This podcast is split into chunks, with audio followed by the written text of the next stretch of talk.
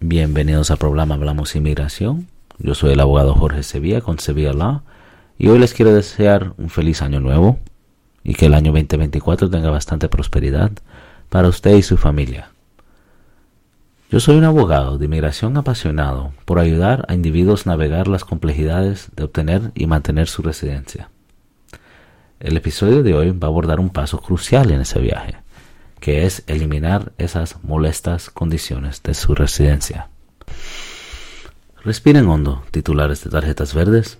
Esos periodos de prueba de dos años pueden resultar desalentadores, pero no se preocupe, estamos aquí para desglosar el proceso de eliminación de condiciones y responder a cualquier pregunta que pueda tener.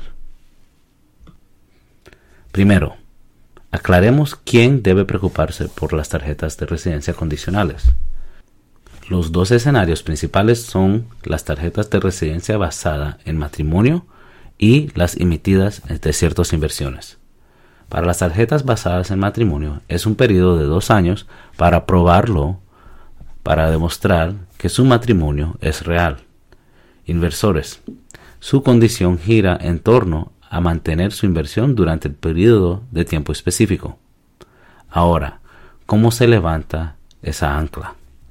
La clave es el formulario I-751. Petición para eliminar condiciones de residencia. No es ciencia especial, pero reunir pruebas, cumplir los plazos, puede resultar complicado. Ahí es donde entramos los abogados, o entro yo. Hablemos qué es lo que se necesita para preparar una buena petición. Para los casos basados en matrimonios, debemos de comenzar con las enmiendas de fraude matrimonial del 1986.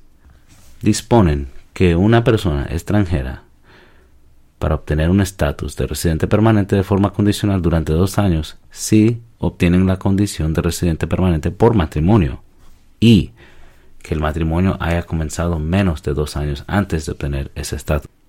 El mes pasado, USCIS anunció una actualización del Manual de Políticas que aclara lo que los no ciudadanos o personas extranjeras deben de hacer para cambiar la base de presentación en casos de excepciones basadas en agresión o crueldad extrema.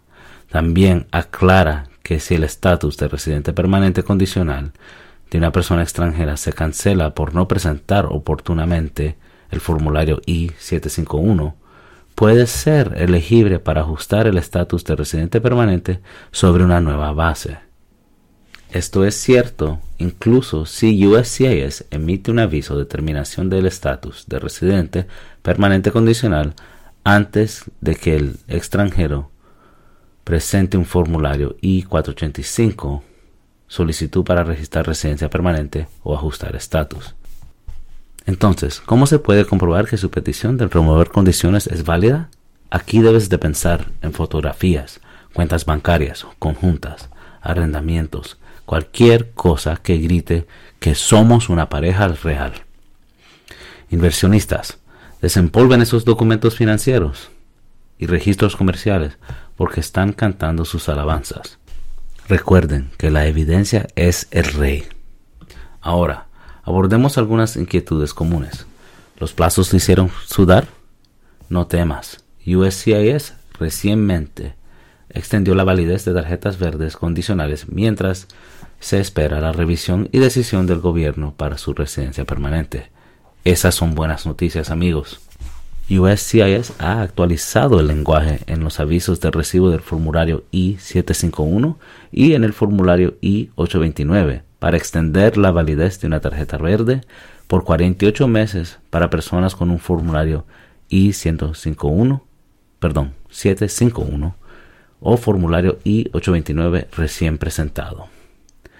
Emitirán nuevos avisos de recibos a residentes permanentes condicionales elegibles que anteriormente recibieron avisos con una extensión inferior de 48 meses y cuyos casos aún estén pendientes.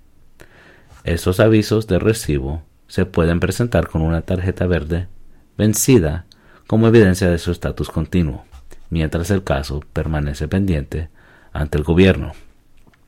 Al presentar su aviso de recibo actualizado con su tarjeta verde vencida, usted permanece autorizado a trabajar y viajar durante los 48 meses al partir de la fecha de vencimiento que figura en el frente de su tarjeta verde vencida.